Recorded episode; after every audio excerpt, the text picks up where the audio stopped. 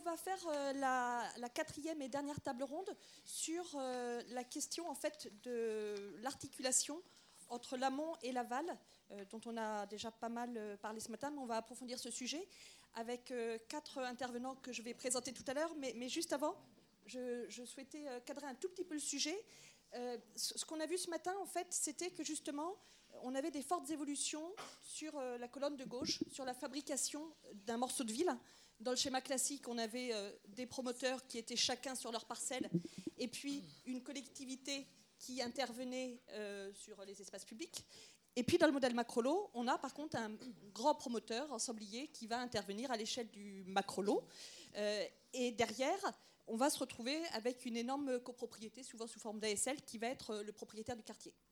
Il y a un troisième modèle où c'est euh, un petit peu ce qu'on a évoqué sur euh, Bagneux, mais le cas où c'est un investisseur, hein, c'est la, petite euh, banque, là, modèle POPS, en fait, où on a un investisseur en fait, qui intervient sur la fabrique du quartier en amont, et ensuite c'est elle qui détient le quartier. Et la question que ça pose, en fait, c'est derrière, donc, qui va gérer ce quartier? Donc à la fois la question des services urbains à l'échelle du quartier et la question des espaces publics. Donc pour répondre à, à ces questions. On a euh, trois intervenants et un grand témoin. Donc le premier intervenant, c'est Nicolas Rouget, euh, qui est le fondateur d'une autre ville, euh, qui est une, je vais peut-être te présenter, qui est une structure de conseil en aménagement à partir notamment des questions énergétiques et qui travaille beaucoup sur la question justement de cet petit opérateur qui est là, celui que Flore appelait un petit peu l'opérateur introuvable, en fait ce, ce gestionnaire de quartier. Ensuite, on aura euh, Audrey Camus, euh, qui est directrice du développement chez Covivio, ex-foncière des régions, qui en fait est un peu la, représentante de ce modèle-là et qui nous parlera en fait euh, eh bien, de pourquoi justement peut-être le modèle de l'investisseur est plus approprié ou pas. Et enfin, on aura Renaud Legois, qui est professeur de géographie, euh, que je laisserai aussi se présenter, qui viendra nous apporter un éclairage international à travers sa pratique notamment euh, de l'exemple nord-américain, pour voir comment ces sujets qui pour nous en France sont finalement un peu nouveaux, un peu inédits, sur encore une fois, c'est quoi des espaces publics qui appartiennent à des opérateurs privés et c'est quoi une gestion à l'échelle d'un quartier, ben, comment ces sujets-là sont traités à l'étranger. Et enfin, on aura en, grand témoin, en rebond, Jean-Louis Subilo qui, pourra témoigner sur ben, tout ce qu'il a entendu. Voilà, alors peut-être Nicolas, si, tu veux d'abord commencer avec cette question de euh, pourquoi finalement aujourd'hui l'échelle du quartier devient de plus en plus euh, pertinente et pourquoi alors qu'avant on intervenait soit à l'échelle de la ville, soit l'échelle des bâtiments, pourquoi aujourd'hui encore une fois c'est cette échelle intermédiaire qui prend euh, de l'ampleur? Merci Isabelle, bonjour à tous. Peut-être... C'est bizarre les couleurs. quelques mots déjà de présentation sur une autre ville. Euh, donc c'est une structure de conseil en aménagement que j'ai créée en 2012. Donc on est 8 euh, personnes et euh, notre sous-titre c'est nouveaux enjeux, nouvelles pratiques pour faire la ville. Donc en fait en gros, ce qui nous motive et ce qui, nous, anime, c'est comment est-ce que les nouveaux enjeux, notamment les enjeux de développement durable, les enjeux écologiques et en gros tous les nouveaux enjeux du XXIe siècle viennent bouleverser, re-questionner la, fabrique urbaine. Alors ça nous emmène vers des, vers des réunions, euh, enfin vers des missions, pardon, euh, de, enfin beaucoup de réunions aussi d'ailleurs. Euh, ça c'est sûr, mais c'est le cas de tous. des missions qui peuvent être très, très stratégiques, très en amont, des missions beaucoup plus opérationnelles, beaucoup sur des grands projets d'aménagement. des missions plus, alors aujourd'hui beaucoup autour des, comme beaucoup de cabinets de conseil, beaucoup autour des, des nouveaux appels à projets urbains innovants. Donc on a un rôle qui peut être soit d'acteur quand on est dans une équipe qui répond, soit d'observateur quand on est euh, parfois du côté de, ceux qui analysent, des aménageurs qui aident, enfin qui, qui lancent ce genre de consultation et qui viennent nous demander de, les aider à analyser, à observer et à, décider. Euh, et euh, on a également aussi un certain nombre de démarches plus exploratoires sur un certain nombre de, de thématiques, notamment, alors c'est la petite case que, montrait Isabelle tout à l'heure. Euh, on, est par exemple euh, actuellement sur un projet qui dure trois ans sur le quartier Clichy-Batignolles, euh, donc qui est un projet démonstrateur financé par, des fonds européens, dans lequel on, prototype ce qu'on appelle un facilitateur énergétique de quartier. donc on aura l'occasion de, revenir sur ce que c'est. du coup, effectivement, Isabelle m'a demandé d'ouvrir cette séquence avec la question finalement du pourquoi, c'est-à-dire pourquoi est-ce qu'on se pose cette question euh, de l'échelle intermédiaire, pourquoi est-ce que euh, finalement, pourquoi est-ce que l'échelle du quartier serait la bonne échelle pour se, poser la question de la gestion urbaine? Parce qu'après tout, historiquement, les infrastructures, c'est l'affaire des collectivités, donc c'est l'affaire tout de suite de grandes échelles. L'espace public, ben, il est public, donc c'est pareil, c'est la collectivité historiquement. donc finalement, pourquoi est-ce que cette question se pose? Alors, elle se pose parce qu'aujourd'hui, euh, euh, non, pas, forcément, on peut rester là-dessus, du coup, pour le moment, pardon. Euh, elle se pose parce qu'effectivement, il y a un certain nombre de, données nouvelles, d'enjeux nouveaux à intégrer. évidemment, un impératif écologique qui se décline aujourd'hui par tout un tas de, de, dispositifs qui conduisent, par exemple, à produire localement de l'énergie, à traiter localement un certain nombre de, d'effluents eau pluviale, eau usée, euh, à, mettre en réseau euh, ces, différents éléments. Donc, euh, à développer aussi des services écosystémiques, donc à, travailler vraiment sur des échelles effectivement intermédiaires. on a un impératif évidemment économique, c'est-à-dire qu'on est amené, on est invité tous, autant que nous sommes, à faire aussi bien, voire mieux, avec moins de moyens financiers. Donc ça passe souvent par des questions de mutualisation, des questions euh, de partage euh, financier. Donc on, commence à voir effectivement de plus en plus se développer euh, des échelles intermédiaires comme moyen de partager un certain nombre de dépenses importantes et qu'il est effectivement plus rationnel d'asseoir sur des périmètres un petit peu plus grands. et puis un troisième impératif que j'appellerais un impératif collaboratif qui est à la fois euh, une, attente sociétale d'ailleurs forte, mais aussi sans doute une nécessité d'ailleurs pour euh, répondre aux deux premiers impératifs, qui est que euh, aujourd'hui on travaille de plus en plus sur des questions d'échange, de partage, de mise, de mise en réseau des usagers, des habitants. donc on, souhaite pouvoir en tout cas leur offrir la possibilité d'échanger, de partager. Alors ça peut être beaucoup de choses, hein. ça peut être euh, des outils. Donc euh, Flore tout à l'heure parlait de l'effet bricothèque, donc ça fait partie, ça, peut être ça.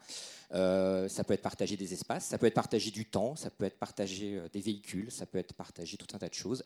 Pourquoi pas partager de, échanger de l'énergie. Donc ces, trois impératifs écologiques, économiques et collaboratifs font qu'effectivement aujourd'hui les, questions de gestion sont, sont, quand même pas mal bouleversées. Euh, ce que je résume du coup par... Euh, alors c'est euh, quatre petites images avec lesquelles je suis venu.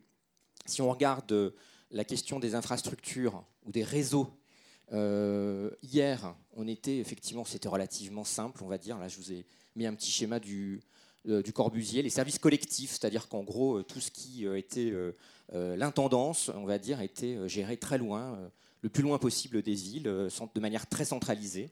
Euh, sans aucun contact avec évidemment l'usager.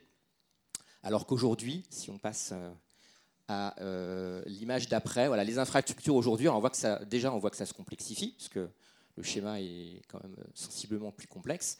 et on voit qu'on traite effectivement les choses à des échelles beaucoup plus locales. Donc c'est ce que je disais un tout petit peu tout à l'heure, c'est la question de, par exemple, pour ne parler que de l'énergie, la question de la production locale, du stockage à des échelles locales.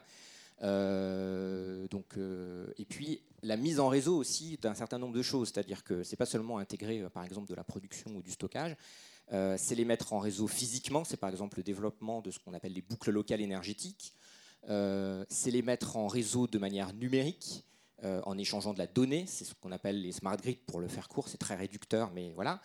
et c'est aussi les mettre parfois en réseau de manière virtuelle, euh, par exemple, aujourd'hui se développent des dispositifs qu'on appelle l'autoconsommation collective euh, du photovoltaïque ou de l'énergie euh, d'énergie électrique produite localement, renouvelable produite localement. c'est une l'autoconsommation collective, c'est une fiction, c'est une fiction économique et une fiction juridique où on va partager. Donc ça change rien en fait à la conception des réseaux, aux infrastructures, mais on vient partager le bénéfice, l'énergie produite, mais de manière virtuelle, on vient la partager entre les habitants. Alors aujourd'hui, euh, plutôt d'un bâtiment, et puis en fait, on est en train d'évoluer vers un modèle justement où les mailles autorisées de cette autoconsommation collective s'élargissent et où euh, on va vraiment pouvoir commencer à travailler à l'échelle du, quartier. Alors ça, c'est pour les réseaux, les infrastructures. Euh, deuxième sujet, les espaces collectifs. Alors là aussi, petit retour historique avec ce, plan de, de Noli. Du, alors c'est un petit peu caricatural évidemment, mais les espaces publics d'une certaine, collectifs pardon, d'une certaine manière, c'était simple, c'était public ou c'était privé. Voilà. Alors, c'était quand on dit public, ça ne veut pas forcément dire que c'est que la rue. Hein, c'est pour ça que j'ai mis ce plan. C'est aussi l'intérieur d'un certain nombre de, bâtiments euh, ouverts euh, au public. Mais enfin, bon, euh, de manière schématique, c'était quand même relativement simple. après, je pense que des historiens diraient que c'était plus compliqué dans le détail, même au XVIIIe siècle. Mais voilà, je, simplifie. Aujourd'hui, si on passe au, schéma d'après, on voit qu'on a toute une nuance qui se développe, une palette très large de, qui va effectivement du très privé au très public donc là, c'est un exemple d'une opération d'ailleurs qu'on a visitée euh, ensemble il n'y a pas si longtemps, Flore, à, Berlin, euh, avec euh, voilà, toute une palette et toute une gamme d'espaces collectifs qui se développent à l'échelle d'un petit quartier à Berlin. Alors, donc ça, c'est effectivement voilà, comment les, infrastructures, les réseaux, les espaces collectifs sont requestionnés. Ce qui est important, c'est de se dire que tout ça produit effectivement de nouveaux types euh, de réseaux, de nouveaux types d'espaces, euh, mais que c'est pas seulement de les produire, c'est aussi de les gérer et de garantir effectivement leur efficacité, leur performance dans le temps. Donc en fait, ce qu'on voit aussi derrière tout ça, outre effectivement euh, ces nouvelles typologies, c'est aussi des services, et c'est des services qui ont pour vocation euh, de vérifier que tout ça peut effectivement fonctionner et répondre aux enjeux, aux trois impératifs que je citais tout à l'heure. Donc gérer des espaces partagés, si on donne un sens large au mot service, c'est un service.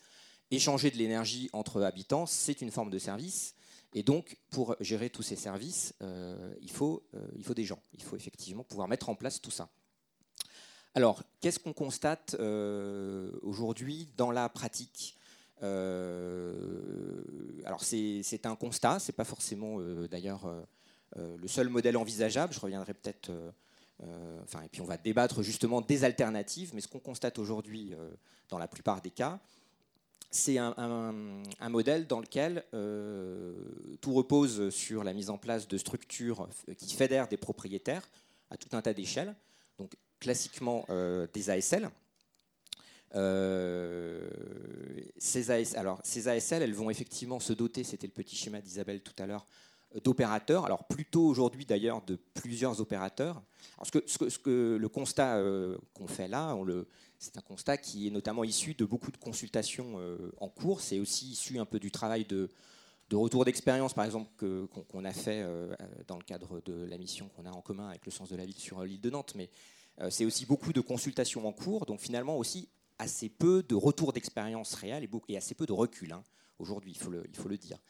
Euh, donc c'est effectivement des ASL qui vont derrière s'appuyer sur tout un tas d'opérateurs spécialisés, euh, avec du coup des contrats qui sont mis en place d'ailleurs en général en amont euh, par, les, par les promoteurs, avec du coup des mécanismes qui sécurisent du coup, notamment quand il y a des investissements complémentaires à faire, il faut que les opérateurs puissent sécuriser un minimum les contrats sur des durées variables en fonction des sujets. Euh, aujourd'hui, c'est plutôt euh, des opérateurs effectivement spécialisés par thématique. Euh, alors les réflexions qui commencent à émerger, mais qui sont encore très, très embryonnaires, c'est justement un peu ce, ce chaînon manquant. C'est cette question de finalement comment est-ce qu'on on essaye de ne pas réfléchir que sujet par sujet, comment est-ce qu'on on essaye de faire du lien euh, entre euh, des questions de mobilité, des questions d'énergie, des questions de gestion d'espaces partagés, euh, des questions d'entretien des espaces verts et de biodiversité, etc. et donc c'est ce, quelque chose qui aujourd'hui oscille entre de l'animation, de la pédagogie, de la coordination, du pilotage, voire de la garantie dans certains modèles ce que certains appellent facilitateur de quartier, ce que certains appellent opérateur urbain de quartier, mais en donnant au mot opérateur finalement un sens un peu large et un peu chapeau.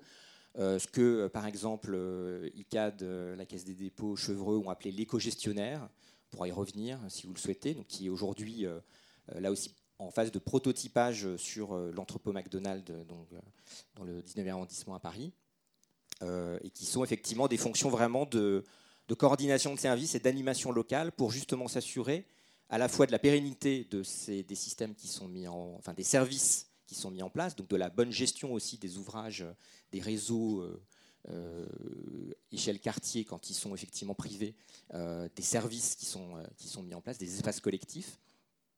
de leur pérennité et puis aussi de leur évolution, parce qu'en fait, on est dans un monde en pleine accélération.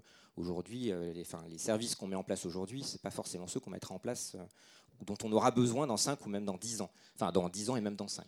Euh, donc euh, voilà, donc ça c'est un peu le, Graal aujourd'hui. C'est des choses auxquelles beaucoup de gens réfléchissent, sur lesquelles euh, on n'a pas encore, à ma connaissance, vraiment dépassé le stade du prototypage, en tout cas sur ce modèle ASL. Et après, effectivement, je pense que c'est tout le débat qui va venir. Est-ce qu'il y a d'autres modèles à imaginer? Est-ce qu'effectivement, parce qu'on voit aussi assez vite un certain nombre de limites, euh, peut-être un manque de flexibilité, des problèmes de concurrence, ça a été évoqué euh, tout à l'heure. Là aussi euh, avec l'effet bricotex, c'est-à-dire que si on a sur un quartier, sur un, trois macrolos où on met les, mêmes, les, mêmes services à disposition, comment est-ce qu'on s'assure que tout ça ne se phagocyte pas, ne se fait pas concurrence et ne, et ne, voilà, et, du coup, voilà, dans une logique un peu voilà, presque de de concurrence un peu potentiellement assez, euh, assez violente, avec de la casse derrière. Euh, puis une image euh, pas très bonne. Donc, donc oh, voilà, on voit qu'il y a un certain nombre de limites à poser, de conditions à poser. Est-ce qu'on peut imaginer d'autres modèles? Des modèles effectivement publics, complètement publics. Alors c'est effectivement sans doute aujourd'hui difficile à envisager parce que les collectivités ont, ont moins de, moins de moyens euh, Est-ce qu'elles sont légitimes d'ailleurs pour intervenir sur certains quartiers et pas forcément sur les quartiers existants à côté? Donc ça, c'est des vraies questions aussi d'équité territoriale qu'il faut se poser. Est-ce qu'on peut envisager des modèles 100% privés? Je pense qu'Audrey en reparlera juste après. Donc euh, euh, aujourd'hui, ça fait un peu peur, donc peut-être que tu vas nous, tu vas nous, nous rassurer. voilà, donc on, est, on en est là en fait de, ces, de, ces, de cette réflexion sur ce, sur ces facilitateurs, éco-gestionnaires, etc., euh, etc. Voilà. Tout à fait la transition, donc effectivement, euh, non, non, c'est parfait. Euh, Audrey représente ce, modèle alternatif, alors qui, renvoie à un modèle très anglo-saxon, qu'on appelle en Angleterre du modèle de POPS. alors, excusez moi mais Privately Owned Public Space, espace public pseudo, non, pardon, espace privé pseudo public. et donc, voilà, Audrey, est-ce que tu peux nous expliquer c'est quoi un modèle intégré et pourquoi finalement ce modèle-là répond peut-être mieux limites du modèle précédent Alors, nous, on a effectivement, donc moi je représente Covigio ici, nous on a déjà commencé par intégrer la promotion. C'est-à-dire que notre métier de base, c'est l'investissement immobilier. Aujourd'hui, on a 22 milliards d'euros de patrimoine en France, en Italie et en Allemagne. Et on a effectivement décidé de réaliser nous-mêmes nos immeubles. Tout simplement parce qu'on s'est aperçu euh, assez vite qu'on n'avait pas la même logique que les promoteurs dans la conception du produit. Et le fait que nous, on soit dans une logique de détention long terme, nous pousse en fait en conception à faire des choix différents de ceux des promoteurs. Sur la pérennité des matériaux, sur les choix techniques, sur la flexibilité. Euh, c'est-à-dire que nous, euh, même si l'immeuble est loué euh, pendant 9 ans par un locataire, le jour où celui-là va partir, nous, notre intérêt, c'est de pouvoir le relouer avec le moins, de, le moins de travaux possible. Donc il faut que dès le départ, on ait intégré ça dans la conception. Donc, faute de se mettre d'accord facilement avec les promoteurs, on a décidé de construire et de rénover les immeubles nous-mêmes. Donc c'est le premier degré d'intégration. Voilà. Ensuite, on le fait euh, aujourd'hui euh, principalement à l'échelle de l'immeuble. Et effectivement, on est amené à le faire à l'échelle du quartier. Euh, on a été amené à le faire sur un premier exemple. Tu disais, Nicolas, qu'on a peu de retours sur la SL. On en a un petit peu sur une opération à Marseille, qui est l'opération de Remède Center, qu'on a livrée il y a un peu plus d'un an pour les derniers immeubles. Donc, dans laquelle on a quatre immeubles de bureaux, un hôtel, des commerces de pieds d'immeubles, un cinéma. Nous, on est propriétaire avec Crédit Agricole Assurance de tout, sauf du cinéma. Et effectivement, l'opération est montée avec des espaces publics qui sont gérés par l'ASL, qui sont ouverts au public, gérés par l'ASL et propriété de l'ASL. Et euh, donc aujourd'hui, nous, en tant qu'investisseurs, l'avantage d'un montage comme ça pour nous, c'est que on est majoritaire de l'ASL, ça c'est important. Donc quand il y a des investissements à décider, on les décide nous, c'est nous qui les finançons. Et ça nous garantit en fait de la qualité euh, des espaces publics sur la durée. Et de ce qu'on veut y faire. Quand on veut installer des choses dans la rue piétonne, ben, on le fait euh, parce qu'on a décidé de le faire. Et on n'est finalement pas dépendant de la collectivité euh, sur la maîtrise de ces espaces-là. Après, ça ne veut pas dire qu'on travaille tout seul. Hein. Tout ça, on le fait en lien, puisqu'il y a l'EPA euh, Euroméditerranée, on le fait en lien avec l'aménageur et ensuite avec la ville. Mais c'est vrai qu'on garde la maîtrise des investissements et des choix qu'on fait sur ces espaces-là.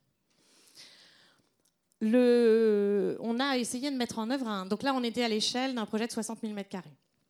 On a fait une tentative sur un appel d'offres euh, récent, que Jean-Louis connaît bien, sur le site de Playel, où là, on était à l'échelle de 200 000 m2, donc on était déjà euh, encore plus gros, voilà. Euh, qu'on a malheureusement perdu, mais qui est quand même, je trouve, un exemple intéressant, donc je vais en parler un petit peu. Donc là, on avait un mélange avec du bureau, il y avait plus de 100 000 m2 de bureaux, il y avait du résidentiel, à la fois du social et du libre, il y avait de l'hôtellerie, il y avait des commerces, et il y avait un certain nombre d'équipements culturels euh, euh, et de commerces de proximité. Et cette échelle-là, elle avait un avantage sur le dossier Playel, c'est que le fait qu'on soit, nous, investisseurs d'une grande partie, nous permettait de gérer des péréquations entre des équipements rentables et des équipements moins rentables. Parce qu'effectivement, on gagnait de l'argent sur les bureaux, on en gagnait moins sur la salle de spectacle ou sur euh, la salle de spectacle ou les, ateliers d'artistes.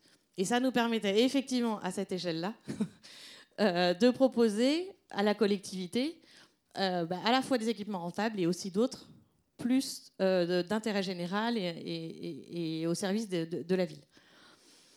Effectivement, la contrepartie, et c'est ce qu'on nous a opposé, ce que tu disais tout à l'heure, Nicolas, on nous l'a opposé après en débriefant, c'est que euh, ça a fait peur. C'est qu'effectivement, on était un espèce de, maxi propriétaire d'un, quartier, dans lequel on maîtrisait, euh, alors pas tout, mais un certain nombre de choses. Alors, on avait essayé de, prévenir cette objection-là en disant, en mettant, enfin, en proposant une gouvernance collective du quartier, que Flore euh, connaît bien, parce qu'on a travaillé avec le sens de la ville là-dessus, avec une société coopérative, en fait, qui servait pour la gouvernance du quartier et dans laquelle on proposait d'intégrer la collectivité. Après, cette gouvernance de quartier, elle était financée dans la durée par une contribution sur les utilisateurs de bureaux. En fait, on avait deux modes de financement. Un premier au départ, avec un fonds d'activation qui prélevait sur les, opérations, sur les opérations tertiaires et sur la partie résidentielle. Et ensuite, dans la durée, on finançait l'exploitation par les utilisateurs de bureaux. Et en fait, on prélevait un euro par mètre carré de charges supplémentaires pour financer ça. Donc, c'est un modèle qu'on avait, qui nous semblait en fait pouvoir à la fois traiter de l'intérêt de la collectivité qui souhaite rester présente et souhaite garder de la maîtrise sur ce qui se passe, et qui nous nous permettait, en tant qu'investisseurs, de garantir euh, la tenue dans le temps des espaces publics et la, qualité en fait du quartier euh, sur le long terme. Malheureusement, on n'a pas pu aller au bout, mais j'espère qu'on pourra le proposer euh, dans d'autres circonstances. Voilà. Donc ça pose un petit peu les, effectivement les. Nous, notre intérêt d'intervenir à plus grande échelle avec les péréquations pour la collectivité, nous, notre intérêt de garantir la qualité du quartier, avec effectivement des craintes de collectivité sur le sujet. Et euh, en France, ce, modèle-là, il est représenté par quel type d'acteurs, tu dirais? Donc il y a Covivio, euh, Altaria, est-ce qu'il y a d'autres acteurs qui seraient un petit peu sur ce modèle-là? Je pense qu'il n'y en a pas. Euh, alors, tout le monde essaye de s'y mettre, hein, puisque en plus, les appels à projets sur des grandes échelles poussent à faire ça. Après, euh, très souvent, il y a des groupements promoteurs-investisseurs, et c'est l'investisseur qui va porter ça, parce que le promoteur, même s'il propose plein de choses au départ, il est quand même amené à disparaître assez vite dans le système. Mais il y a, par contre, tous les investisseurs se mettent à faire ça. Unibail, euh, Altaria, Gessina, enfin tous nos concurrents. Très bien, merci. Euh, Quand vous parlez d'espace public, vous employez le terme juridique. Vous voulez dire que c'est l'espace à usage public À usage public. Alors justement, on va revenir sur ce point. C'est très, enfin là dans les modèles que j'ai cités, c'est un espace qui en fait est privé, ouvert au public. Alors ben, justement, on va poursuivre sur ce questionnement. voilà. Euh, donc, euh, Renaud Legois, je vais vous laisser vous présenter plus, plus précisément, mais effectivement, l'idée de votre intervention, c'était de pouvoir éclairer le débat qu'on vient d'avoir au regard euh, d'expériences nord-américaines, dans lesquelles en fait, ce, type de montage a déjà été testé sous des formes assez proches. Merci beaucoup Isabelle, merci beaucoup de cette invitation. J'ai 10 minutes hein, pour tout ça. la, commande est assez, assez importante. Je vais euh, balayer un certain nombre de questions et puis on reviendra dessus euh, pendant, la discussion si, c'est nécessaire. Euh, la, question qu'on m'a posée, que tu m'as posée, c'est qu'est-ce qu'on appelle la production privée des espaces publics aux États-Unis? Est-ce qu'il y a en fait une production privée et où est la puissance publique? En fait, la puissance publique, elle est là. Elle est là avec euh, des outils des politiques publiques euh, qui sont mis en place euh, et qui permettent la mise à disposition d'espaces publics par le secteur privé et qui se traduisent par des plazas, des patios au pied d'immeubles, ce qu'on appelle donc des POPs aussi, des privately owned public space, ou quand c'est géré dans des quartiers plus vastes, des business improvement districts, qui sont en fait des districts gestionnaires d'espaces publics et de rénovation d'espaces publics. voilà, donc on a pour un pop, des pops typiques à Manhattan, ce type de signe. On sait qu'on rentre sur une propriété privée, mais c'est un espace qui est ouvert au public et pratiqué par le public. Ce qui pose exactement la question que vous venez de poser, qui est le statut d'espace public, hein, avec une approche qui, est très peut être très normative, qui est est-ce qu'un espace public doit être ouvert ou fermé? Une approche qui est celle de la question de la propriété et qui s'inscrit dans un continuum en fait hein, entre la propriété complètement publique, les statuts mixtes d'espace et des statuts euh, complètement privés mais ouverts à la fréquentation du public et qui en fait, pour bien les comprendre, nécessitent non pas d'être sur euh, un axe est-ce que c'est privé, est-ce que c'est public, est-ce que c'est ouvert, est-ce que c'est fermé, mais qui nécessitent d'intégrer beaucoup d'autres pratiques et notamment euh, les pratiques de gestion, les modalités de gestion et la manière dont c'est approprié euh, par les habitants et par les usagers. Et euh, l'usage fait en partie l'espace public.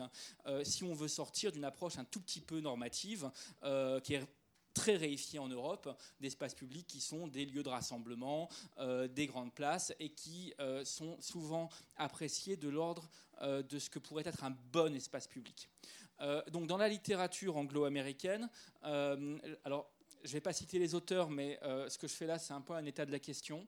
Ce ne sont pas que des, travaux personnels. Euh, je tiens les références à disposition après, je vais, aller vite. Hein. Euh, mais dans la littérature anglo-américaine que j'ai balayée pour ce propos, on a tous ces actes d'analyse. À droite, la question de la propriété, public-privé, la question de l'opération, de la gestion.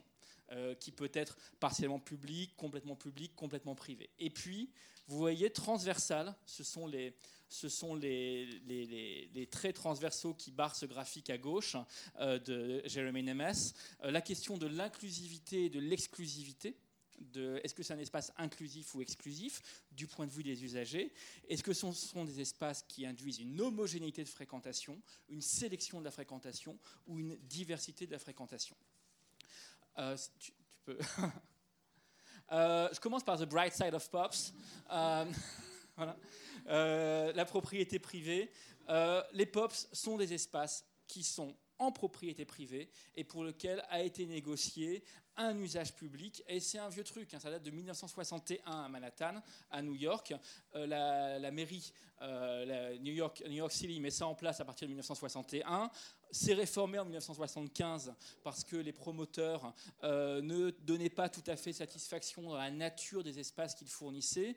Et en fait, ce sont euh, des négociations entre le département du planning, au moment d'octroi du permis, hein, et euh, les investisseurs, les promoteurs, en fonction des modalités de zonage. ce sont donc des dérogations sur le zonage. Ce sont des dérogations qui vont de l'ordre de 12 pour un s'il s'agit d'un espace euh, piétonnier, c'est-à-dire que pour euh, un mètre carré d'espace piétonnier offert, le promoteur peut construire 12 mètres carrés de plus, de 3 pour 1 si c'est uniquement un trottoir qui a été élargi pour le passage. Voilà. Donc ce sont les, ordres de grandeur hein, qui sont fournis, ce qui donne lieu à des espaces euh, qui peuvent être très petits. Alors il y a des, des arrière-cours d'immeubles où des poubelles sont entassées, des petites plazas minérales avec un Starbucks café, et puis des choses qui sont très connues, qui sont visitées par les touristes. Ça, c'est l'exemple archétypal. Alors il y a le Rockefeller Center que vous connaissez probablement, mais qui date d'avant et qui n'est pas sous ce régime-là. Et il y a la Trump Tower, 5e euh, avenue, euh, qui communique avec le bâtiment d'IBM qui est lui sur Madison Avenue et vous pouvez traverser tout cet espace de centre commercial, de patio avec ce magnifique bar sous les bambous euh, juste à gauche, euh, passer par de la 5e à, Madison Avenue ou alors à Los Angeles, c'était la photo suivante, des modalités tout à fait identiques d'aménagement. il y a 530 espaces comme ça à Manhattan qui ont été construits depuis les années 60 et qui euh, et qui sont euh, une manière extrêmement courante de fournir de la place, de l'espace public dans la ville. Il y a un autre, je vais vite, hein, il y a une autre modalité qui est juste après, je crois, qui, qui est le Business Improvement District, qui là est plutôt un mode de gestion qui est plutôt un mode de gestion.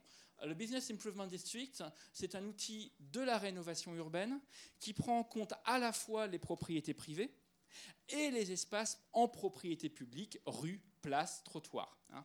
Et le Business Improvement District, euh, c'est en fait une, euh, un, donc un district, c'est une quasi collectivité locale, c'est un quasi comment dire, Ah, c'est un quasi quasi public government, euh, c'est-à-dire qu'il y a une, délégation du gouvernement, de l'autorité au district par la collectivité, euh, et sont représentés euh, dans ce district les propriétaires, propriétaires fonciers ou propriétaires de business qui, sont, euh, qui ont pignon ou qui sont propriétaires de parcelles sur cet espace. Que font-ils? Ils payent, ils consentent à un impôt supplémentaire. En plus de l'impôt sur les propriétés, ils consentent à un impôt supplémentaire qui est réservé, affecté à l'usage du district pour la rénovation urbaine. C'est un outil qui est utilisé depuis les années 90, massivement à New York. J'avais fait sur cette carte pour l'Atlas de New York euh, le point des 95 grands Business Improvement Districts dans la ville de New York. Le plus connu, c'est Times Square. euh, 1992-94, qui était l'issue d'une négociation avec les firmes des médias et notamment avec Disney. Disney qui est quasiment devenu l'opérateur d'urbanisme de Times Square à ce moment-là. Il y en a d'autres. Bryant Park, juste à côté, euh, qui a été, euh, lui, euh, dont les propriétaires ont confié la, ré- la rénovation euh, à HBO. Ça se traduit en général par des opérations de nettoyage urbain. En l'occurrence, Times Square, Bryant Park, ça s'est traduit par un processus de sécurisation des sites, c'est-à-dire la mise en place d'une surveillance privée, de vidéosurveillance, euh, d'une exclusion des usagers non désirés par des patrouilles régulières, euh, les SDF, euh, les toxicomanes, les prostituées, s'agissant de Bryant Park par exemple, hein, et la mise en place d'une utilisation permanente de ces sites, c'est-à-dire que l'animation des sites est devenue la manière d'avoir un œil sur la rue, eye on the street, qui permettait d'assurer la sécurisation de ces sites centraux, et c'était la philosophie qui était derrière. Troisième, euh, troisième mode de, de. Oui, alors j'avais pris un autre exemple de Business Improvement District très connu, Dumbo, euh, done, un- done under the Manhattan Bridge Overpass, qui est de l'autre côté, c'est du côté de Brooklyn, c'est très joli. Mais je, passe. Euh, une troisième manière de, de faire ou de refaire la ville, en l'occurrence, qui induit de la privatisation, euh, en tout cas une hypothèse de privatisation, et qui montre l'imbrication des droits. Euh, on a toujours des problèmes à, savoir comment on s'y prend quand il faut refaire la ville sur elle-même. À New York, avec le 11 septembre, il y a eu une, occasion de s'y prendre. Et comme dans beaucoup de métropoles, c'est euh, parfois au moment de, de grandes reconstructions massives euh, ou de grands projets urbains que les manières de faire évoluent. Et à New York, les manières de faire ont évolué radicalement avec la reconstruction de Ground Zero euh, entre 2001 et, euh, et 2010-2011. Euh, ce qui s'est passé, c'est que euh, sous le World, Trade, Center, les droits de propriété étaient extrêmement complexes. Le site du World Trade Center appartient à l'État, à deux États, l'État de New York, l'État du New Jersey. Le sous- le sous-sol appartient à différents opérateurs, dont les deux États infrastructures de transport, dont la MTA, ville de New York, opérateur de transport en commun, euh, le métro. Euh, la surface, les deux tours jumelles, appartenaient à la puissance publique, la New York New Jersey Port Authority, celle qui gère le port et et les aéroports, mais étaient mise en location de longue durée, 99 ans, auprès d'un promoteur, Larry Silverstein. Tout autour, les grandes tours appartenaient à des propriétaires privés, des banques, des multinationales, dont par exemple la Deutsche Bank, qui a également perdu son immeuble lors, des attentats. Les droits de propriété étaient donc extrêmement compliqués. Pour reconstruire cet espace qui en plus devenait un espace mémoriel, c'est-à-dire un espace public avec une valeur particulière, euh, il, a fallu euh, se mettre d'accord sur des modalités d'aménagement, et ça s'est fait en réutilisant des vieux outils d'aménagement. Les outils qui ont été réutilisés, j'essaie d'aller très vite, euh, sont, je ne voudrais pas vous dire de bêtises ici, d'abord des outils, l'administration fédérale, George Bush, a mis 20 milliards de dollars sur la table pour cette reconstruction. D'accord? Et pour les indemnisations. 20 milliards de dollars, dont 8 milliards de, dollars d'argent public directement pour la reconstruction et euh, 12 milliards de soutien aux activités économiques. Et les opérateurs ont utilisé, euh, c'est-à-dire en fait l'État, hein, ont utilisé euh, deux moyens, deux, deux, outils de politique publique. D'abord ce qu'on a appelé les Development Corporation, euh, ici la Lower Manhattan Development Corporation, qui est une filiale euh, de la euh, Empire State Development Corporation qui appartient à l'État de New York. D'accord? Et cette filiale a géré la reconstruction en accord avec des représentants des propriétaires et des firmes transnationales. D'accord? Qui étaient euh, dans deux instances de lobbying, la Downtown Alliance d'une part et euh, le New York City Partnership. Ce sont deux, deux organismes qui représentaient les firmes. Et ce que je suis en train de vous dire, c'est bien qu'on a là une alliance entre un opérateur public et les firmes directement. hein. Et d'autre part, ce qu'on appelait les euh, Community Development Block Grants. C'est un dispositif qui date des années 60-70 et qui permettait initialement de financer le logement social aux États-Unis. Et ils ont réutilisé ce dispositif de financement de logement social pour financer la reconstruction et l'indemnisation. D'accord? Pour ce faire, la puissance publique a fait sauter l'ensemble des verrous permettant notamment le retour social de l'investissement public. C'est-à-dire que l'obligation de financer du logement social a été sortie des dispositifs pour la reconstruction. Euh, la notion de public benefit a été sortie des obligations des opérateurs. Et toute la reconstruction s'est faite sans obligation de logement social, sans obligation de retour de public benefit. Le public benefit, c'est quoi? Ce sont des infrastructures ou des équipements dont le public dépend. Transport, infrastructure, logement social, abordable, services urbains, eau, électricité. Dernière chose, la procédure standard aux États-Unis de check and balance, d'accord, euh, qui est une procédure euh, de, de supervision coût-bénéfice, a également été supprimée de la procédure ici à New York. Donc on a une opération de rénovation urbaine qui a fabriqué des espaces publics euh, qui est euh, radicalement euh, nouvelle dans les outils de politique publique qui ont été utilisés, puisqu'on s'est débarrassé de tous les verrous qui permettaient en fait de travailler dans l'intérêt de la collectivité.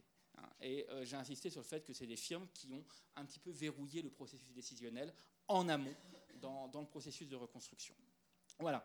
Euh, je n'ai fait là que décrire euh, quelques-uns des outils. Il y en a un troisième, deux minutes, et puis j'arrête. le dernier outil, c'est autour de quelque chose qui sont des superblocks c'est-à-dire des grands éléments de planification de la ville privée, d'accord, de grands lotissements. Le prototype, c'est Radburn dans le New Jersey, qui est à gauche, euh, 1928, hein, euh, au nord de New York. Euh, très ce type d'outil a été utilisé partout aux États-Unis. Les photos aériennes que vous voyez sont prises en Californie. Ce sont en général de grands propriétaires fonciers qui ont la maîtrise foncière, qui se sont associés à des investisseurs ou qui eux-mêmes sont devenus investisseurs. C'est le cas de la Irvine Company, la photo du bas. Euh, et ces grands euh, propriétaires fonciers ont construit des villes privées. La Irvine Company, Irvine, je vous parle de 120 000, 150 000 habitants, d'accord, avec des immeubles de bureaux, avec du logement. La question est comment on finance les espaces publics dans ces structures privées ces espaces publics qui peuvent être sur des propriétés privées, mais qui sont fréquentés par le collectif. Il y a de multiples outils, mais un qui retient l'attention des analystes, c'est le Community Facility District. C'est le dernier, c'est celui-ci. Ça, c'est une enquête que j'avais réalisée. Les points noirs, ce sont tous les grands lotissements qui ont été produits dans la région de Los Angeles. Les aplats gris, ce sont tous les Community Facility Districts, des districts permettant de fournir des équipements publics ou des services publics. Ça va de l'adduction d'eau au trottoir, au mini-parc, à la plaza devant l'entrée d'un lotissement fermé sécurisé. D'accord? Ces espaces où on va attendre et se garer en attendant, par exemple. Ce sont des espaces ouverts. C'est quoi un CFD C'est qu'en fait, la puissance publique ne peut pas emprunter. Elle n'a pas les moyens. Le promoteur, propriétaire foncier, rétrocède la propriété foncière à la puissance publique le promoteur lève la dette sous la forme de bonds sur les marchés. Cette dette, elle est garantie par la puissance publique, mais la puissance publique n'est pas elle-même endettée. Elle est garantie par la puissance publique, c'est-à-dire par les municipalités ou les comtés. Cette dette, elle est indexée sur les propriétés, celui qui va mettre la clé dans la porte. Et c'est le propriétaire final qui a la, la charge de la dette sur la propriété dans le contrat de propriété. Euh, le Mello- ça s'appelle Melrose, le texte de loi. Et c'est très intéressant parce que euh, on a ici une modalité de construction de parcs, de trottoirs, d'espaces publics, de- d'espaces de, circulation, d'infrastructures, d'écoles, qui sont entièrement intégrés du promoteur jusqu'à celui qui met la clé dans la, la- la- la clé dans la porte au moment de l'achat. Euh, ces Community Facility Districts sont généralisés puisque les municipalités suburbaines, pour des raisons qui datent de 78, n'ont pas la possibilité de lever massivement de l'emprunt pour financer ces espaces publics. Je m'arrête là sur les outils et puis sur le reste, on verra après. Ben, merci pour, euh, pour cet exposé euh, très condensé euh, qui ouvre plein de pistes. Peut-être juste une question avant de laisser la parole à mon voisin. Euh, donc, tu as assisté en fait à l'ensemble des présentations depuis ce matin. Et en quoi ta connaissance en fait de ces mécanismes outre-Atlantique euh, donne des billes selon toi sur le débat qu'on a eu depuis, depuis ce matin?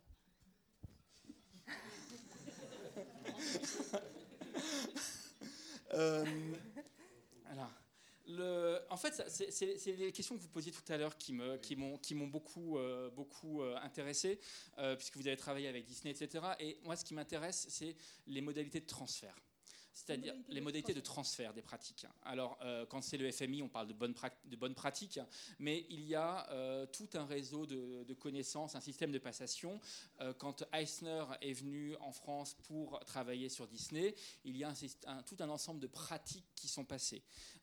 Quand le plan, le PUCA avait, il y a quelques années, fait des euh, travaux de recherche euh, sur la manière dont on produisait la ville aux États-Unis pour émettre des recommandations, il y a des séries de bonnes pratiques qui passent.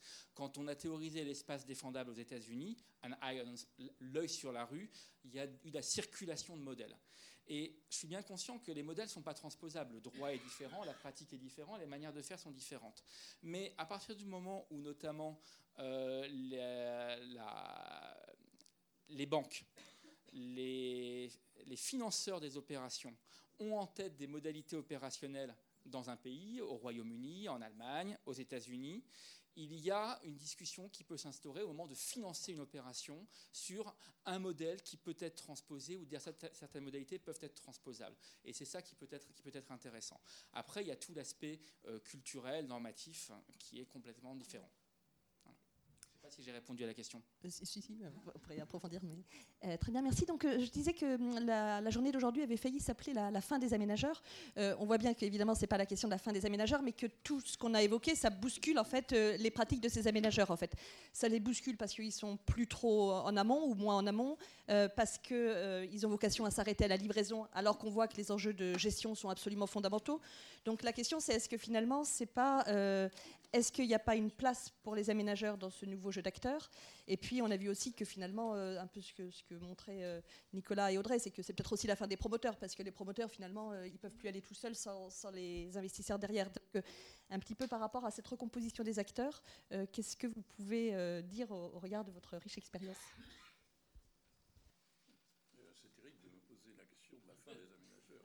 J'ai fini mon métier d'aménageur, même si je conseille les collectivités encore sur des, parfois sur des grandes opérations d'aménagement, ou si je participe avec des concepteurs des grands plans d'a- d'aménagement. Euh, mais j'ai trouvé très riche le débat. Je regrette de, de m'être absenté un moment parce que notamment je n'ai pas entendu votre exposé, madame, euh, complètement, euh, sur l'opération des Mathurins. Alors voilà, une réflexion que je me faisais, que j'avais notée euh, en entendant tout ce que je- j'entends. D'abord, c'était très intéressant notre table ronde là, parce que et la table ronde précédente, on a tous les acteurs, donc euh, c'est différents. Chacun a une tonalité d'expression, mais c'est sidérant quoi. Si on était journaliste, qui regarde. Euh, qui correspond finalement, c'est normal. Euh, à son métier, en gros à son métier et à sa position.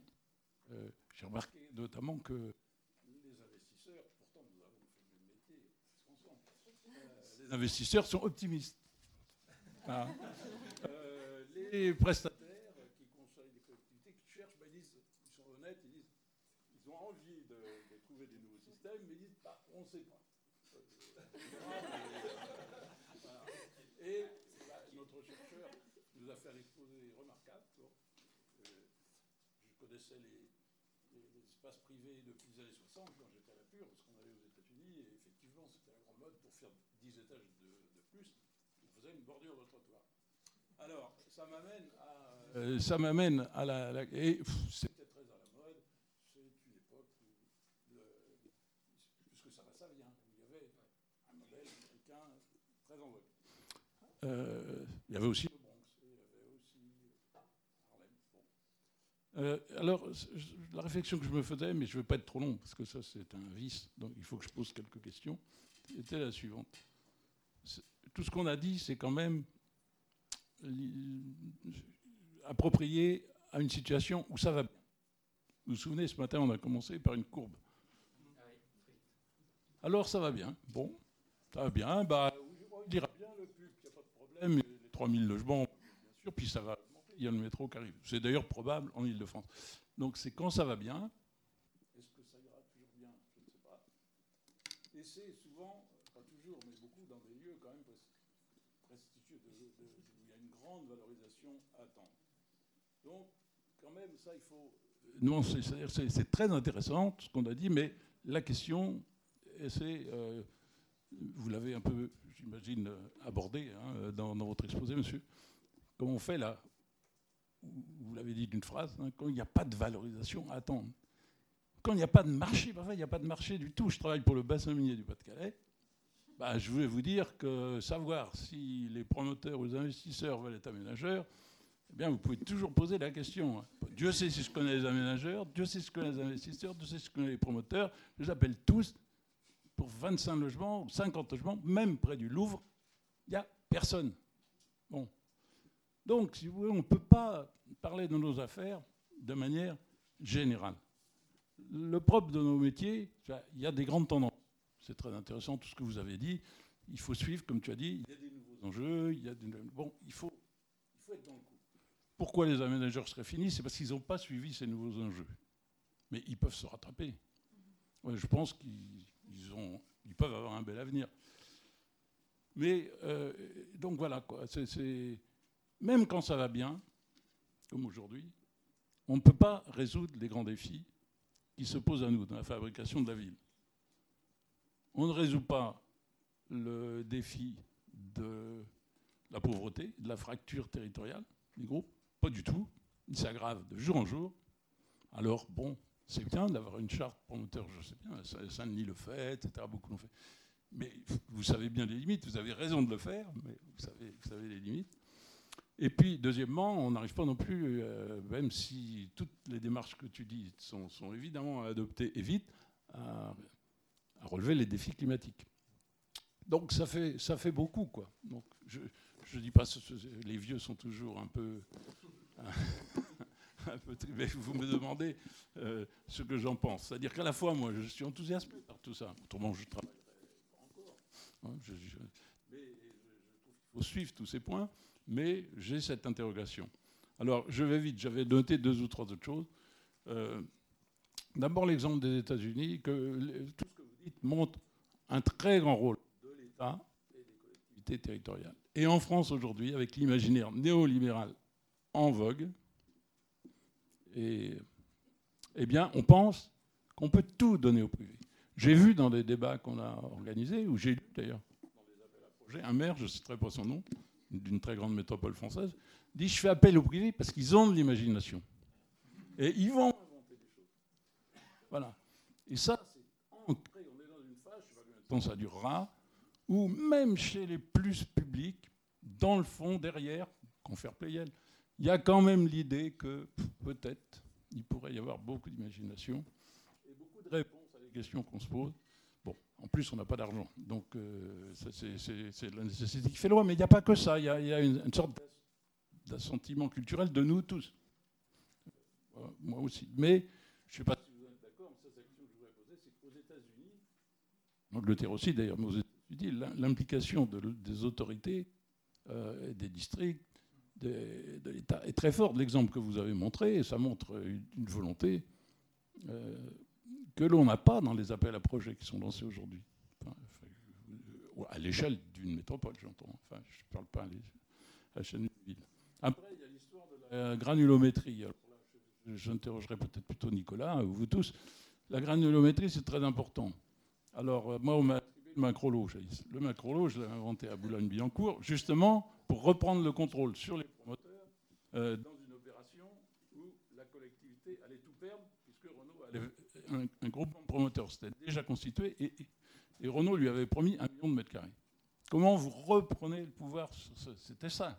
C'est pour ça que c'est pas des macrolos au sens où il n'y a pas euh, cinq échelles de cinq étages de parking, trois trucs imbriqués, quatre machins et 200 000 mètres carrés euh, dans un truc. Donc la granulométrie, elle est, elle est, importante. Euh, je pense que j'arrive pas à comprendre que les aménageurs d'aujourd'hui, bah, tu me diras ce que tu en penses, alors qu'ils ont des, équipes constituées, dont c'est le métier, donnent, c'était le cas à Saclay, je pense qu'il est parti, Guillaume Pasquier, mais il en souffrait. il y a Céline. Sur Gif-sur-Yvette, par exemple, pour ne pas le nommer, où on veut faire des, logements, mais on dit bah non, il faut que ce soit un aménageur, il faut que ce soit un privé qui aménage, ou un groupement privé, et son concepteur. Et on lui donne tout le quartier. Enfin, on lui donne, je ne sais plus si c'était 1000, 2000 logements euh, étudiants, plus 100 logements. Bon. Parce que les publics vont mal faire. Ça, c'est, on est dans, l'imaginaire euh, actuel, fréquent. Bah, les macrolos, public comme Euro-Méditerranée donne 150, 200 000 mètres carrés. Moi, je n'arrive pas à comprendre. J'ai été aménageur souvent. Au contraire, l'intérêt d'être aménageur et l'intérêt du public, sauf s'il ne peut pas, comme vous avez dû le faire, euh, mais c'est quand même de, découper, d'avoir une masse d'interlocuteurs en, face de, lui et de, les diriger. Donc, ça, c'est un point pour moi alors la granulométrie, c'est peut-être le quartier pour. Euh, je pense que c'est le quartier, comme tu as dit, si on veut avoir une action sociale, si on veut que les gens se, rencontrent. Mais euh, bon, alors, ouais. Je finis. Une, des autres choses, mais je ne voudrais pas être trop, trop, trop, trop, trop critique, mais une des craintes que j'ai devant les appels à projets, qui ont le mérite de réveiller, d'amener des nouveaux acteurs, de faire que tout le monde travaille ensemble. C'est plus simplement l'architecte. Donc il y a des choses très positives, très positives sur le papier. Après, il faudrait que ça soit réalisé, comme vous disiez tout à l'heure. Euh, mais euh, c'est que souvent, c'est des montages, même dans l'espace, très compliqués, et des montages de propriété. Donc, moi, j'ai eu à vivre beaucoup d'opérations en volume. La Grande Arche, euh, Euralil, bon, le Pont de Sèvres, bien court dès que vous voulez bouger une chose dans une opération en volume, si elle ne s'est pas dégradée entre-temps, parce que plus personne ne sait qui devait gérer tel espace, bon, eh bien, euh, donc, or aujourd'hui, la plupart des projets sont montés comme ça. Et les architectes ou même les collectivités y incitent pour dire qu'il faut que ce soit animé, il faut que ce soit hybride. Il faut que ce soit hybride, il faut que ce soit plastique. Ça, bon. Et donc, pas, je ne dis pas ça pour ne pas le faire, mais je pense que dès qu'on peut le faire de manière simple, avoir la euh, le, même résultat, mais de manière juxtaposée avec des propriétés claires, euh, je pense que c'est euh, meilleur. voilà quelques éléments que je vais donner. Alors, est-ce que l'aménageur est fini Moi, je pense que tout ce qu'on a dit là, ça montre que l'aménageur, au contraire, il aurait une, une, très grande utilité pour les collectivités. Alors, une des difficultés, c'est que les collectivités, si vous voulez, on a généralisé les SPL que les SPL quand même dépendent beaucoup du politique. Moi, je pense qu'il faut que les aménageurs dépendent, défendent l'intérêt public, euh, représentent bien la ville, mais qu'ils ne soient pas trop sous la main des politiques. C'est-à-dire qu'il faut qu'ils soient une instance technique et gestionnaire qui, va gérer financièrement l'opération, etc., comme le ferait une, entreprise. Euh, en tous les cas, moi, j'ai toujours cherché à mener les, outils d'aménagement. Alors, mais c'était des SEM. Les SEM peuvent quand même plus facilement, souvent, euh, faire euh, euh, des filiales, ce, qui est difficile pour une SPL. Donc tout le montage devrait, il faudrait que les SEM reprennent un peu de vigueur, que les aménageurs, il y en avait ce matin, je ne sais pas s'ils sont, y en avoir encore, vraiment remontent cette chaîne eux-mêmes. Il y a eu des grandes SEM, Dominique Fija, je crois, qui est revenu à, à Montpellier, quand il y avait des élus, bah, la SEM faisait tout à l'époque. Elle gérait le palais des congrès, elle gérait le, réseau de chaleur, elle gérait le stationnement. Et aujourd'hui, je ne sais pas ce qu'il en est aujourd'hui, je n'ai pas suivi. Mais c'est très possible d'avoir, euh, je, pense, hein, d'utiliser cet outil à condition qu'ils changent de mode de, fonctionnement pour faire face aux nouveaux défis. Et je pense que ce serait utile pour les promoteurs. D'ailleurs, tu, tu, as dit, je crois, dans un débat que nous avons fait ensemble, que euh, tu trouvais que l'un des vos, problèmes, c'est que vous ne saviez pas ce que la collectivité voulait exactement. Je trouve ça un peu dur, mais enfin, souvent c'est vrai. Et alors, je pense que quand même l'aménageur, pour ça, est très bon. Donc, voilà, mais il faut que les aménageurs se, bougent sérieusement, mais il y a beaucoup de jeunes, il faut que les jeunes remplacent les, vieux d'abord. voilà ce que je, crois. Mais globalement, je pense qu'on est quand même dans une phase néolibérale, que, donc je reviens à ce que j'ai dit au début, euh, et que j'ai dit ce matin, il faudrait quand même penser à la planification et penser à l'organisation d'ensemble des pouvoirs publics, de la démocratie, pour pouvoir euh, agir pour euh, le bien commun. Merci. Bah, je vous propose qu'on ouvre une séance de questions-réponses. Il nous reste une petite 25 minutes, en fait, puisqu'on doit libérer la salle à 17h. Alors, Carole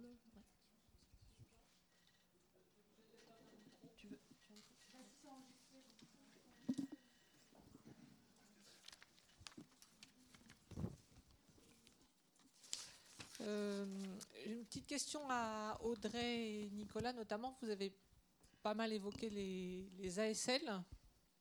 Donc, en dehors de la réserve que Jean-Louis euh, rappelait, on a parlé ce matin des actes plantés. Euh, bon, les ASL plantés, on en a détricoté quelques-unes. Mais ce n'était pas, ça ma question. Là, c'est vraiment une question de, de prestataire qui s'interroge et qui ne sait pas. Est-ce que dans vos expériences euh, vécues ou dans toutes les études que vous menez, Flore euh, aussi, je pense que tu, travailles sur ces sujets-là, est-ce que vous avez l'impression que ces, réflexions euh, qui englobent le, montage, l'investissement et l'exploitation amènent à des, économies d'échelle? C'est-à-dire, est-ce qu'on arrive vraiment aujourd'hui à mutualiser? Quand on pense ASL, c'est un, un, mot technique, mais est-ce que vous, arrivez à enclencher des vraies mutualisations. De, moi, du temps des opérations que j'ai montées, c'est un sujet qui est quand même très compliqué. Et, j'imagine que c'est un sujet crucial en matière d'environnement. Donc, est-ce que ça, ça, devient une réalité? Est-ce que ce système-là, euh, la mutualisation, est-ce qu'elle existe vraiment Ou c'est encore, euh, ou au contraire, on ne fait que continuer à cumuler le nombre de places de stationnement, le nombre de réseaux, le nombre de ainsi de suite. Est-ce qu'on a évolué dans ce, dans ce domaine? Sur le stationnement, clairement, euh, moi je trouve que ça a déjà évolué. Sur le stationnement, euh, ça a déjà évolué et aujourd'hui on est plus vraiment sur l'usage de la place de stationnement, la demande à la fois des utilisateurs bureaux et des acquéreurs de logements ou des locataires de, de logements, c'est d'avoir l'usage d'une place mais pas forcément la propriété. Donc ça, ça vient quand même régler euh, un certain nombre de sujets sur le nombre de places de stationnement réalisées. Après, sur l'énergie, euh, moi je trouve que ça reste compliqué. Euh, et notamment, en fait, dans ce cas-là, on est complètement dans les mains de l'opérateur énergétique, alors que ce soit Veolia, ENG ou d'autres, dans des systèmes, je vais dire, un peu opaques. et qui, euh, en fait, qu'on a du mal à expliquer à tous les usagers du quartier. Euh, oui, effectivement, euh, je confirme. oui, c'est bon. oui, c'est effectivement souvent opaque. en termes d'énergie, la mutualisation, je pense qu'elle n'a pas forcément changé radicalement le dimensionnement de ce qui est fait, très objectivement. Par contre, je pense que ça a conduit à changer la nature de ce qui est fait et qu'en fait, il y a des effets de seuil euh, techniques sur un certain nombre de, notamment sur la question des énergies renouvelables par exemple, qui font qu'il euh, y a des choses qu'on ne pourrait pas envisager aujourd'hui beaucoup plus difficilement euh, à des échelles très petites. Donc voilà, dès lors qu'on commence à parler de biomasse par exemple, de, de, géothermie, il y a des effets de seuil qui font qu'on n'a pas accès à certaines ressources, à certaines technologies quand on est très micro. Donc euh, voilà.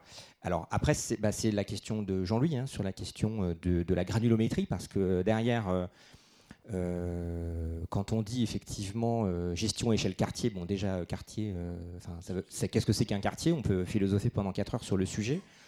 c'est des échelles effectivement de sociabilité, mais c'est aussi des échelles techniques de gestion. Tout ça se mélange. C'est l'espace vécu. Enfin bon, il y a plein de.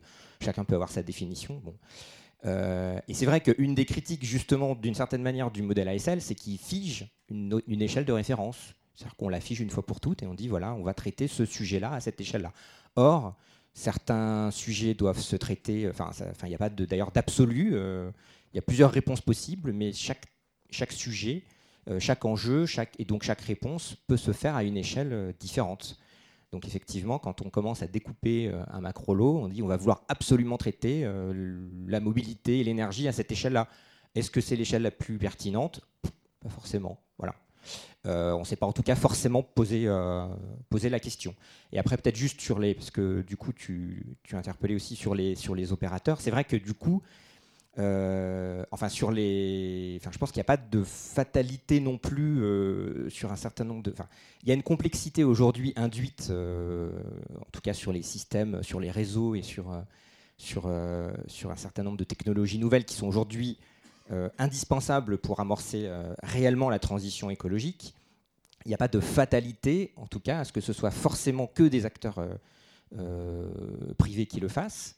Et alors après, aujourd'hui, effectivement, les, collectivités ou les, les SEM s'emparent assez peu, assez, assez mollement, assez difficilement de, de ces sujets-là. Moi, j'ai été aménageur public aussi dans une vie antérieure. Et j'ai euh, du coup accompagné la création d'une société d'investissement photovoltaïque adossée à une SEM, euh, à une, SEM d'aménagement parisienne. Euh, le résultat est d'ailleurs un peu en, demi-teinte au final parce qu'on voit que c'est compliqué de changer de métier, il faut, faut, changer de casquette, il faut changer de point de vue. passer d'une logique d'aménageur à une logique d'opérateur, de, gestionnaire, c'est vraiment très compliqué. Il faut changer complètement le logiciel. voilà, c'est pas impossible, mais ça demande effectivement des efforts conséquents. Et, oui, tout à fait.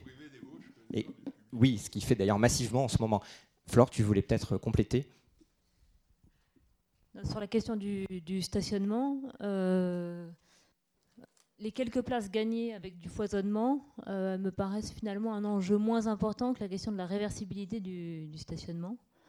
Euh, et du coup, ça nous ramène à la question du montage. J'ai notamment en tête ce, parking euh, qui s'appelle Centrale de mobilité qui est livré à la fin du mois euh, à l'île Saint-Denis, euh, que j'ai contribué à, monter dans une vie antérieure quand j'étais chez Brémont. et le maire de l'île Saint-Denis était un maire très militant sur le plan environnemental.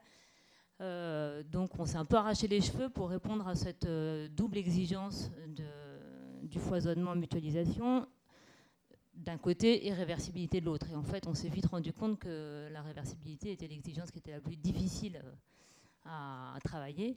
Euh, et donc la réponse a été euh, déjà un, parking en superstructure, donc un parking silo, et avec une maîtrise d'ouvrage qui est restée une maîtrise d'ouvrage publique. Donc après, bon, on n'a pas toujours la possibilité de le faire, mais c'est pas comme si c'était une collectivité spécialement riche non plus. voilà, donc on, est sorti de montage parce qu'en fait, euh, et de montage euh, non public parce qu'on n'arrivait pas à répondre autrement à cette exigence de réversibilité. Euh, Brigitte Guigou de, de l'IAU, moi je voulais revenir sur la diversité des territoires franciliens et sur la question de la gestion.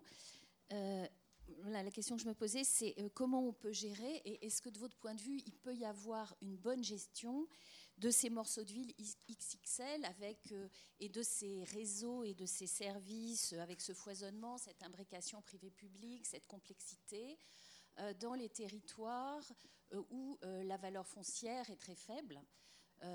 et dans les collectivités, dans les communes qui ont des ressources faibles, à la fois en termes de ressources de finances publiques, mais aussi de ressources des habitants, parce que euh, on est dans des, donc on, crée des situations assez complexes d'imbrication euh, et euh, dans lesquelles les habitants ou les usagers sont amenés à être beaucoup plus actifs. et donc, est-ce que vous pouvez, est-ce que vous avez une idée, est-ce que c'est possible, est-ce que c'est transposable, en gros, dans des communes pauvres quoi. Il y en a quand même beaucoup en Ile-de-France.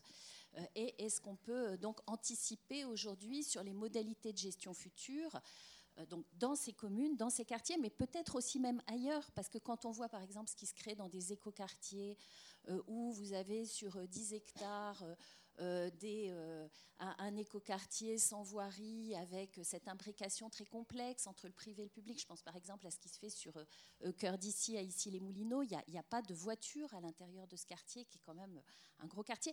Est-ce que finalement, pour dire clairement une sorte d'inquiétude, on ne va pas créer des quartiers qui vont être l'équivalent des quartiers de Dalles qu'on a créés dans les années 70 avec des situations d'imbrication, même euh, dans des lieux euh, où euh, il y a de la, ressource et de la, et de la valeur foncière. Et, des moyens pour gérer après.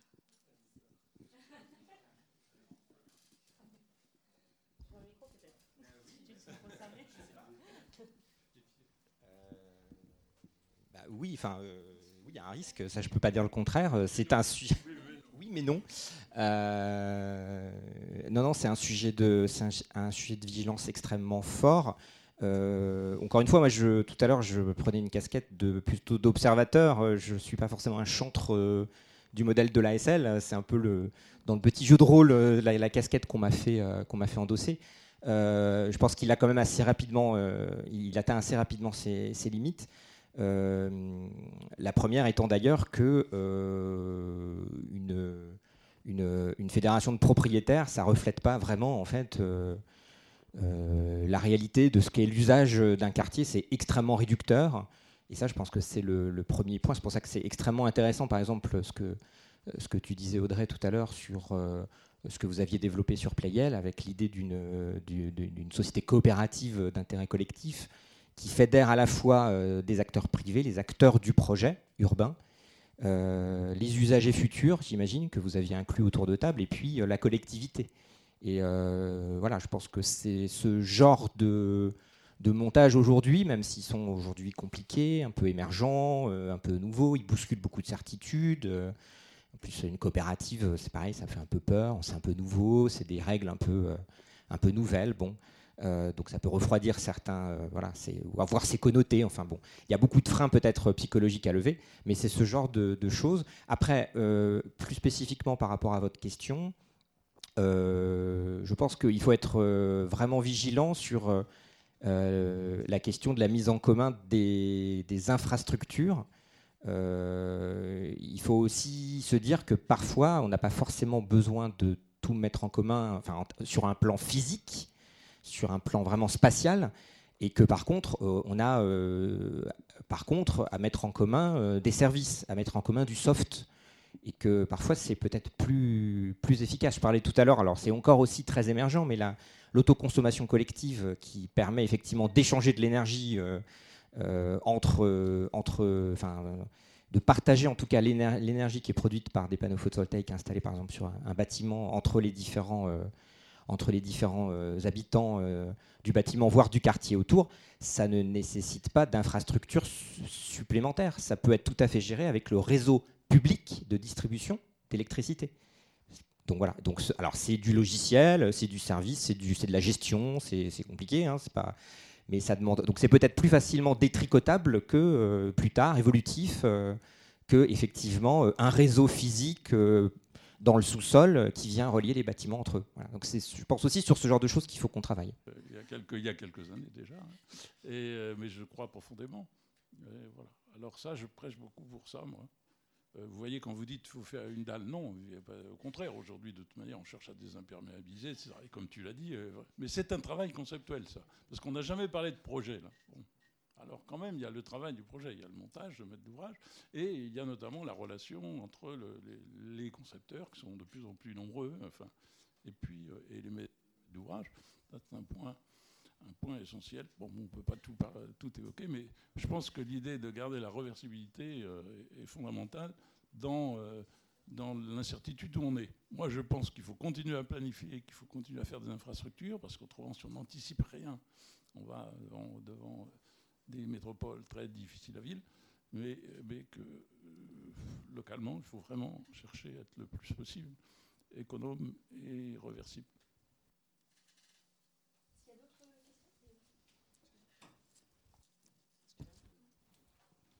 Euh, oui, juste une remarque, c'est que même si ça sort peut-être du champ, c'est que finalement, euh, moi je pense qu'il y a une question sur la question de la démocratie qui est lié vraiment intimement avec la question de l'espace public. Et je pense que voilà, la question d'avoir des espaces publics, enfin d'usage public, mais entièrement privés, euh, c'est-à-dire de considérer finalement qu'il euh, n'y a plus d'habitants et citoyens, il y a des consommateurs ou des propriétaires qui ont des parts d'action finalement dans un, domaine plus global.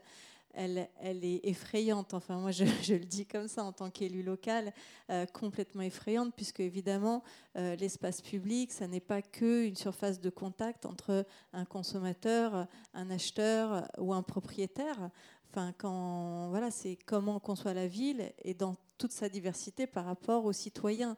Je veux dire, par exemple, évidemment, quand on va y avoir un espace privé mais d'usage public avec des caméras, avec euh, tout ça où on chasse, tous ceux qui n'ont pas leur place ou, dont on considère qu'ils n'ont pas les capacités financières ou économiques pour accéder à une place euh, dans ce marché-là, euh, dans une ville où on, fabrique l'espace public, où on est ouvert à tout le monde, il y a une surface de contact avec tout le monde, c'est-à-dire Enfin, c'est peut-être, euh, voilà, je, m'écarte du sujet, mais en tout cas, moi, elle, est extrêmement forte.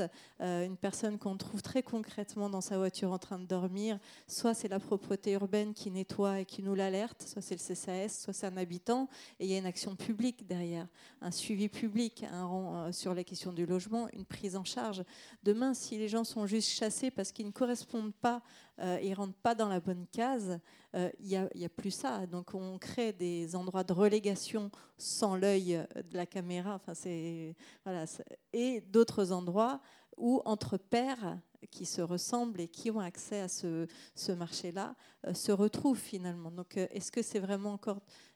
Moi, pour moi, ce n'est pas de l'espace public, c'est voilà, on ne dit pas les contraintes, mais quelque part, il y a une espèce de prophétie autoréalisatrice, puisque aujourd'hui, euh, les ressources des collectivités s'assèchent.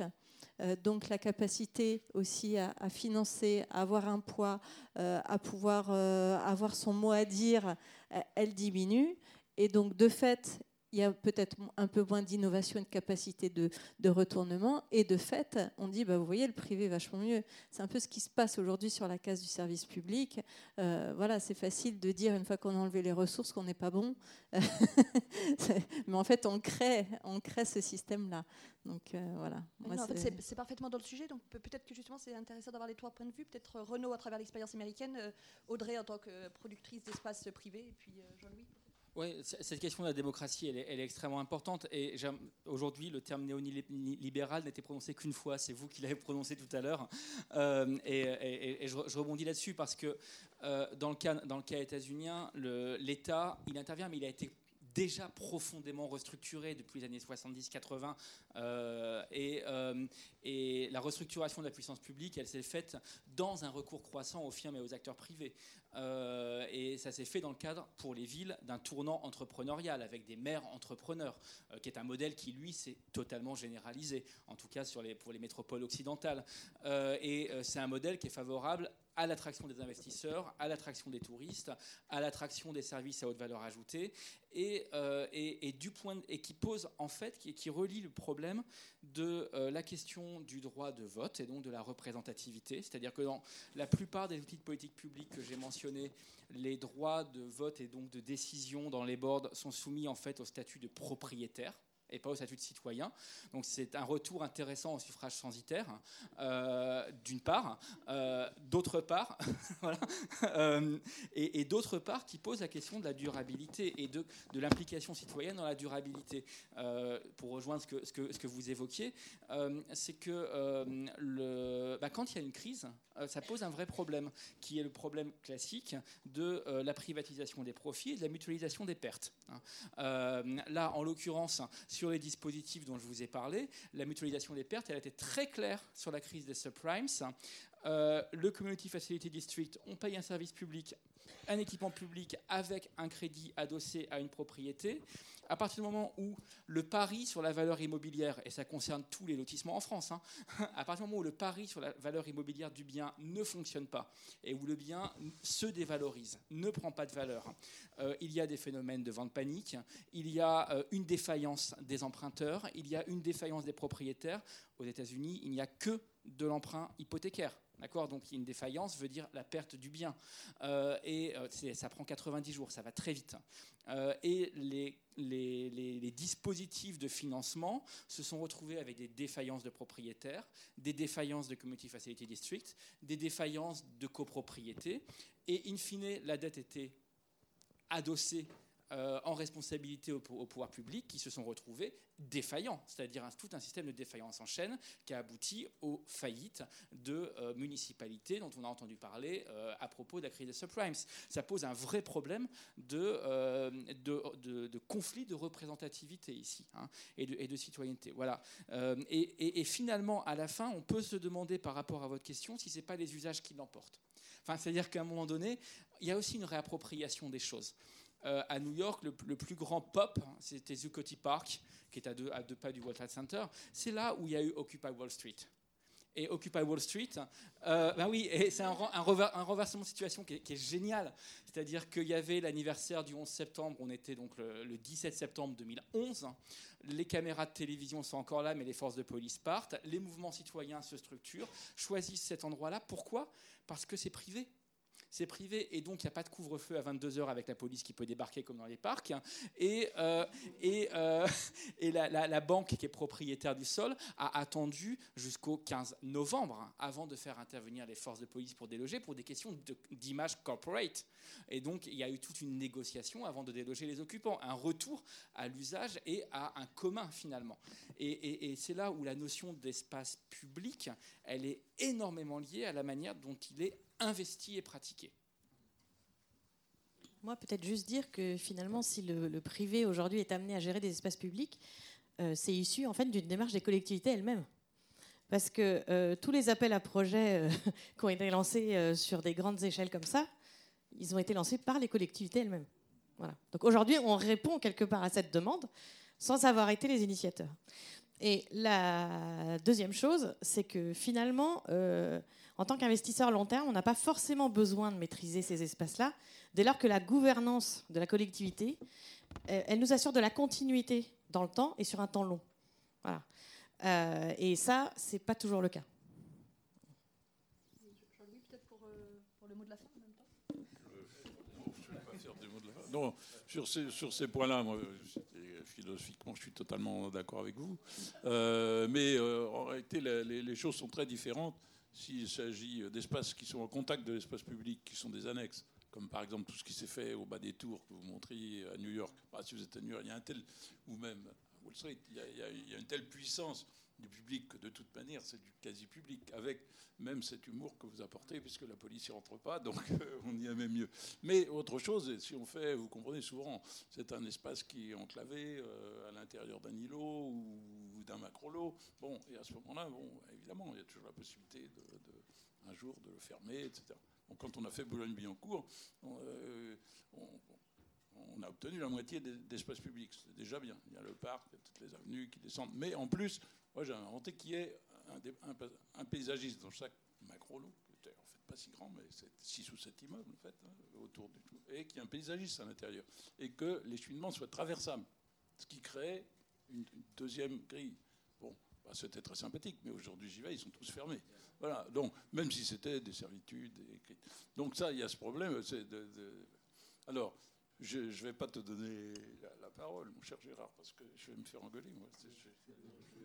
Simplement qu'à Paris, il, y a un, il me semble qu'il y a un exemple qui est l'ex-caserne de sexe, où il y a euh, au milieu un espace, un espace privé qui est ouvert.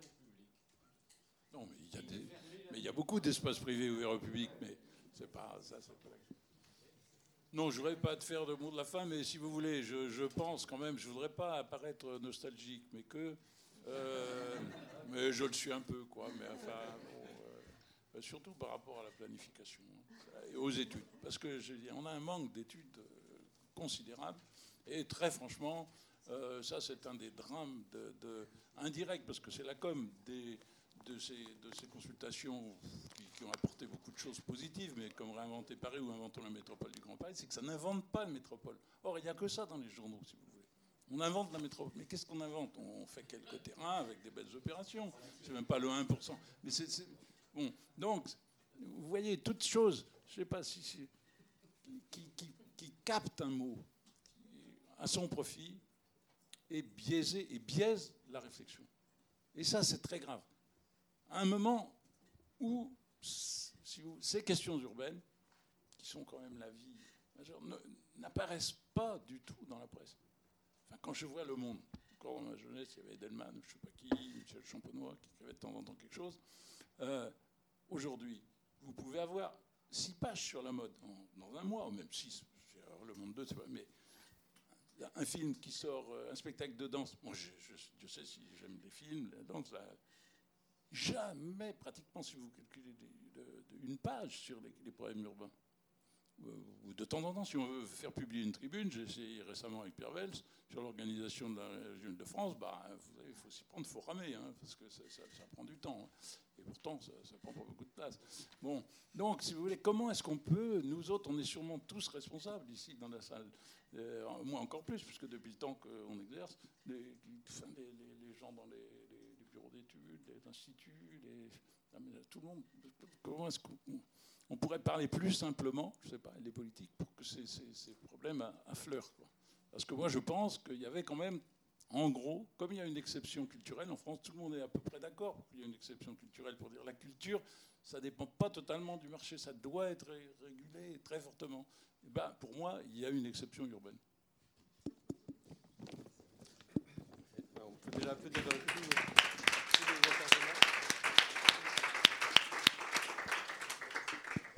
Et juste pour, euh, pour, pour terminer cette, cette journée, bah, comment, peut-être en poursuivant ce type de, journée, c'est aussi une modeste proposition que, que peut vous faire l'IAU que de continuer à, à être un, lieu pour, euh, pour euh, discuter de ces choses-là et en, en- débattre comme on l'a fait aujourd'hui. Donc je pense que la qualité des débats, votre participation euh, nombreuse nous, nous- nous incite à, à- à continuer dans, cette, euh, dans cette direction-là. Donc euh, on, vous donne rendez-vous pour d'autres formats similaires pour poursuivre justement cette interpellation. Et puis vous rappeler que pour ce qui est de la journée qui vient de s'écouler, il y aura des actes qui, avant la fin de l'année, si tout se passe bien, euh, permettront de garder une, trace et de diffuser euh, euh, l'ensemble des, discussions qu'on a pu avoir ensemble aujourd'hui. Donc merci encore pour, euh, à, à tout, à tout un chacun pour, pour sa participation.